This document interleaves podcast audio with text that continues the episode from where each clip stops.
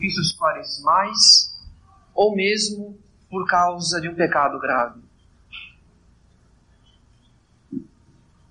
Se por acaso a mediocridade veio manchar nossas boas intenções, não há motivo para entristecer-se e desistir. Se por acaso a infidelidade ou as quedas em pecados graves vieram corromper nossas resoluções, não há motivo para entristecer-se e desesperar-se. Isto porque no segundo domingo da quaresma, a igreja nos transporta misticamente ao Monte Tabor e nos faz ver a transfiguração. De fato, o mistério da transfiguração tem um sentido muito particular dentro da Quaresma. Da compreensão da relação que há entre a transfiguração e a Quaresma depende não apenas o bom aproveitamento desse tempo de penitência, como também toda a nossa vida moral católica. Afinal, caros fiéis, ao apresentar-nos a glória de nosso Senhor no Tabor, o que faz a Igreja neste segundo domingo da Quaresma? O que faz a Igreja se não nos apresentar o nosso fim, a nossa meta, que é a glória eterna?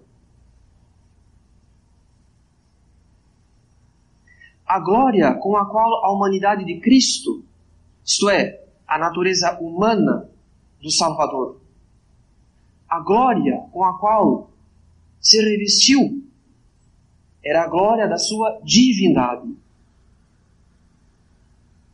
E por mais que a transfiguração tenha impressionado vivamente os apóstolos, aquela glória era apenas um pálido reflexo da glória infinita, da excelência infinita da bondade infinita do próprio Deus. Glória esta que não pode ser vista nesta vida. Através do mistério da transfiguração de nosso Senhor, a Igreja quer nos fazer considerar nosso fim, que é a glória eterna. E quando pensamos no fim, quando consideramos o fim, toda a pena e todo o cansaço tornam-se leves. Porque sabemos que não nos mortificamos em vão, não nos penitenciamos em vão, e sim para obter aquele fim. A consideração do fim, caros fiéis, a consideração da glória eterna, dá sentido aos sacrifícios quaresmais e alivia o cansaço desse tempo litúrgico de combate espiritual mais generoso. Por esta razão, São Paulo escreve: a nossa presente tribulação, momentânea e ligeira, nos proporciona um peso eterno de glória incomensurável. Porque não miramos as coisas que se veem, mas sim as que não se veem. São Paulo, de certa maneira, despreza os sofrimentos desta vida ao dizer que eles são momentâneos. E isto não porque ele desconsidera aqueles sofrimentos que duram, que pesam, que afligem, e sim porque ele compara todo e qualquer sofrimento com a glória eterna.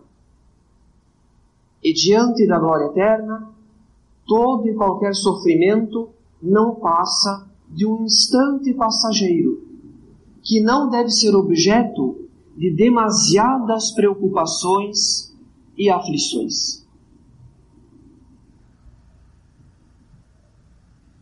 a consideração da glória eterna dá sentido aos sacrifícios quaresmais e alivia o cansaço próprio desse tempo litúrgico.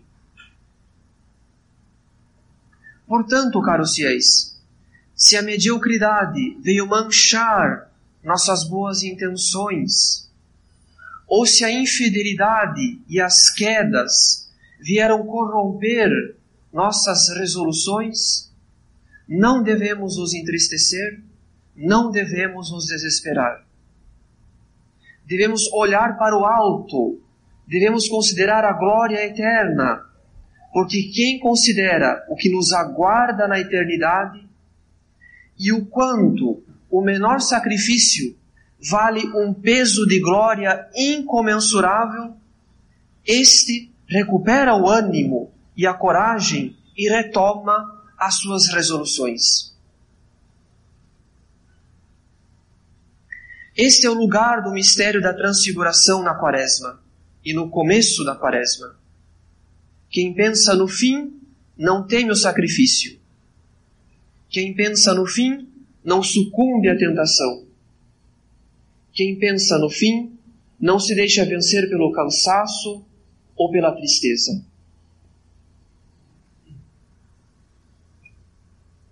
Devemos considerar também que quanto maior, mais excelente, quanto mais desejável for um certo objetivo, um certo fim, mais estamos dispostos a sacrificar certos bens em vista deste fim.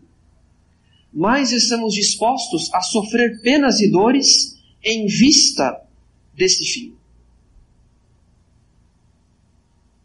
Quem pretende, por exemplo, entrar numa faculdade muito concorrida, como a de medicina, sabe que deve dedicar praticamente todo o seu tempo para estudar. E ninguém se escandaliza com a disciplina, o esforço e os sacrifícios de um estudante que quer ingressar na faculdade de medicina. Porque quanto mais o objetivo for excelente, maior será a nossa disposição em sacrificar todo o resto por este objetivo. Porém, ainda que a faculdade de medicina justifique muitos sacrifícios, ela não merece todos os sacrifícios. De nada adianta estudar a ponto de prejudicar gravemente a própria saúde, por exemplo porque preservar a própria vida e a própria saúde é um bem superior. Antes de alguém tornar-se estudante de medicina, primeiramente, esse alguém deve estar vivo e saudável. Em outras palavras, há objetivos nesta vida que merecem muitos sacrifícios, mas não todos os sacrifícios. O mesmo não podemos dizer a respeito da glória eterna. A glória eterna merece todos os sacrifícios, porque nada é superior, nada é mais excelente, nada é mais desejável do que a visão da glória, a visão de Deus. Se para obter fins deste mundo estamos dispostos a tantos sacrifícios? Por que então os sacrifícios que a glória eterna nos impõe nos custam tanto? Por que relutamos e nos entristecemos tanto diante da penitência quaresmal? É porque não consideramos o fim. Consideramos apenas uma norma, uma lei instituída pela Igreja que nos obriga à penitência neste tempo litúrgico e nada mais. E como nossa natureza repugna a dor e a tristeza, ninguém pode permanecer muito tempo cumprindo um sacrifício quaresmal apenas pela obrigação de fazê-lo. Caros fiéis, a igreja não quer que vivamos a quaresma à semelhança dos animais de carga, que não sabem para onde vão. A igreja quer que consideremos o fim, e este fim é a glória eterna. Diante deste fim, todo o peso é leve e toda a tribulação passageira. Diante deste fim, não há sacrifício que nos custe, porque o que nos aguarda na eternidade é incomensuravelmente superior a qualquer bem que perdermos nesta vida. É diante da eternidade que todas as coisas ganham o seu justo valor. É diante, e diante da eternidade, tudo parece não passar de palha. Diante da eternidade, tudo parece não passar de palha. O espírito com que devemos praticar a penitência quaresmal, isto é, a consideração do fim que dá sentido ao sofrimento, esse espírito pertence também a toda a nossa vida moral católica.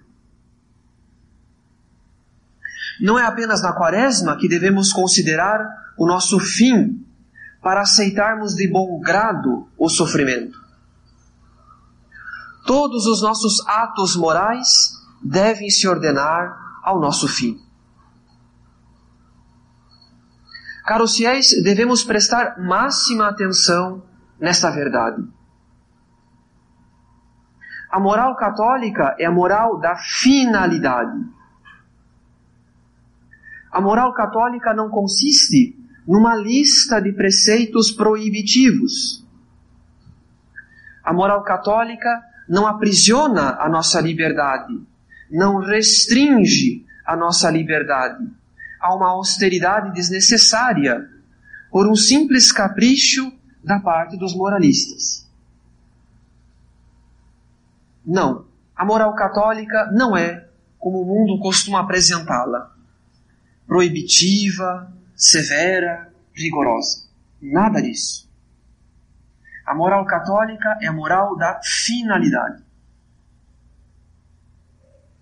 Isso quer dizer que a moral católica considera, antes de tudo, qual é o fim do homem. Para que ele foi criado? Qual é o seu destino? E em relação a este fim, a ciência moral estabelece os meios para se chegar a este fim.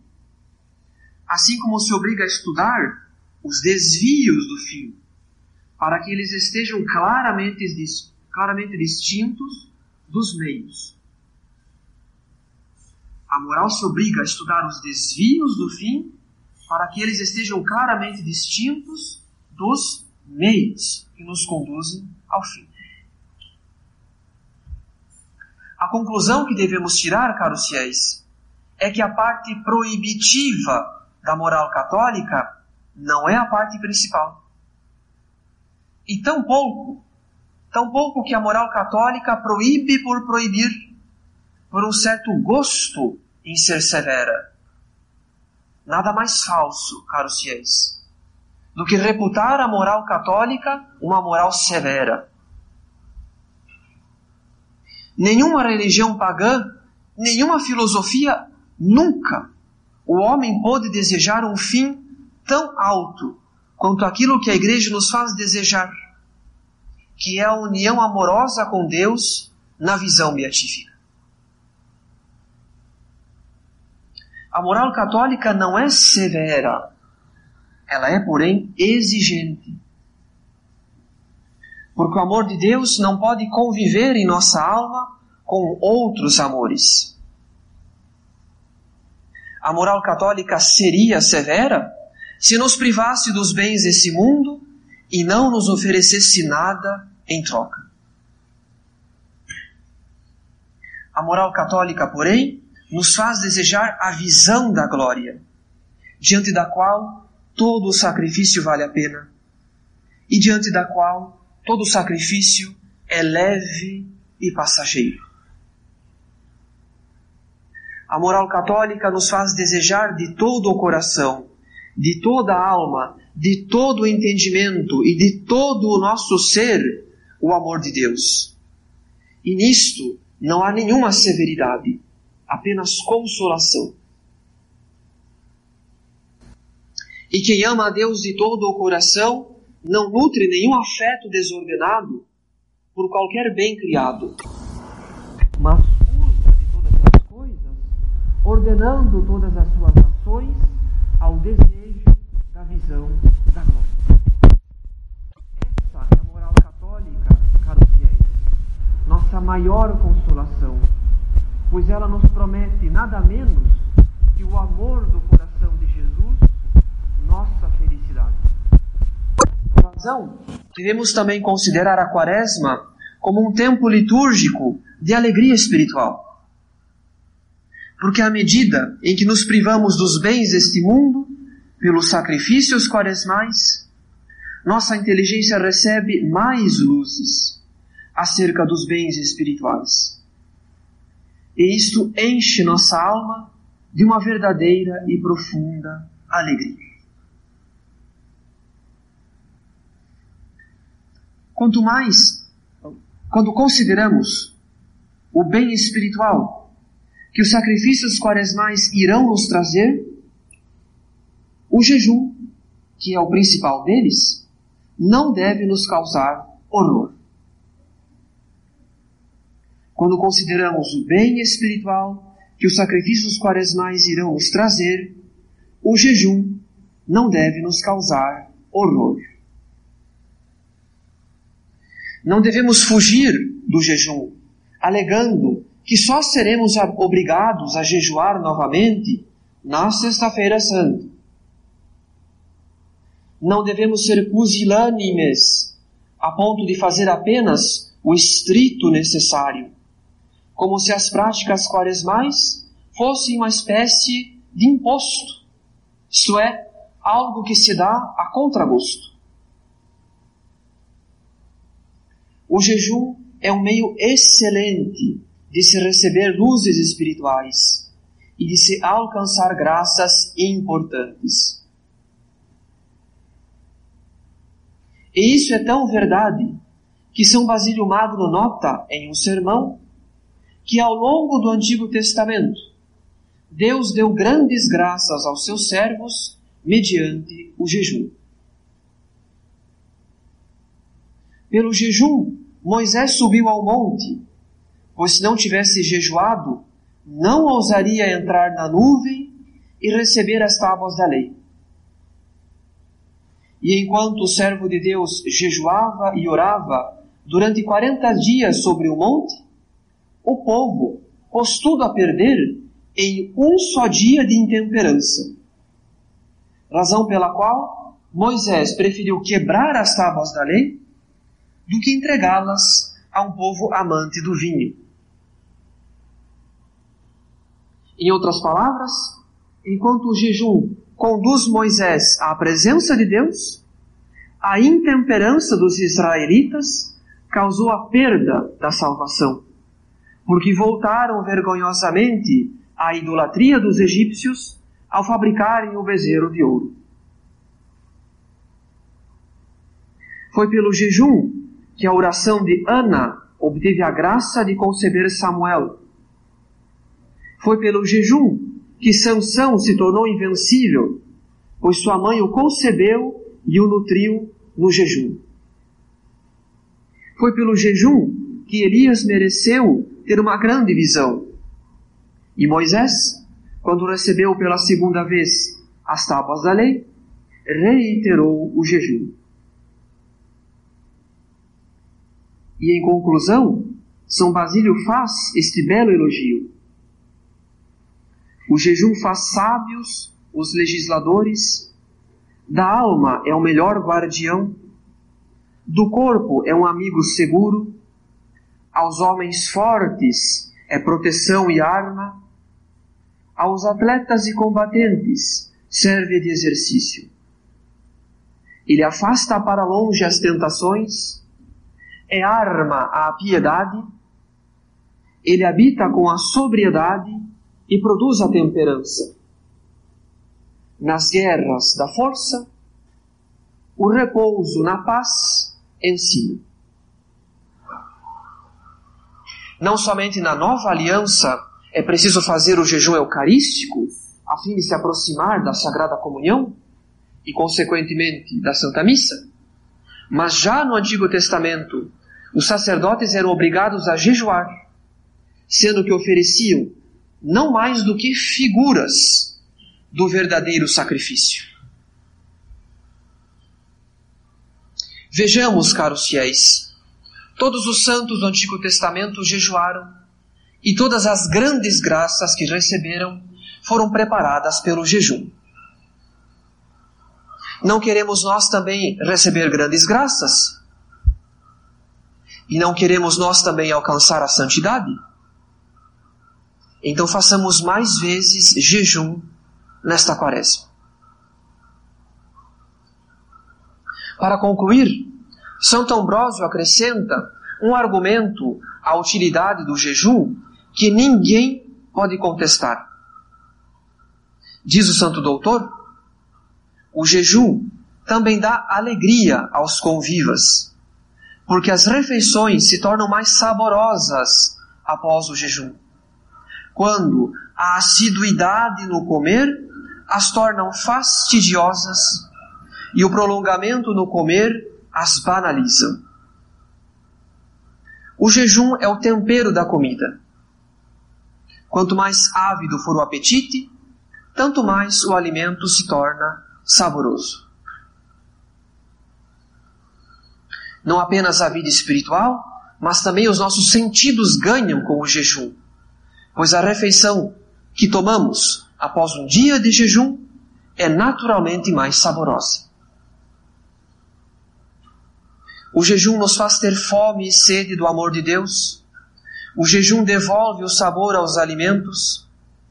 Do jejum não devemos fugir mas como bons cristãos, devemos ter a coragem de jejuar mais nesta quaresma. Porque a recompensa deste jejum é um lugar mais alto no festim que nosso Senhor nos prepara na eternidade. Louvado seja nosso Senhor Jesus Cristo. Amém.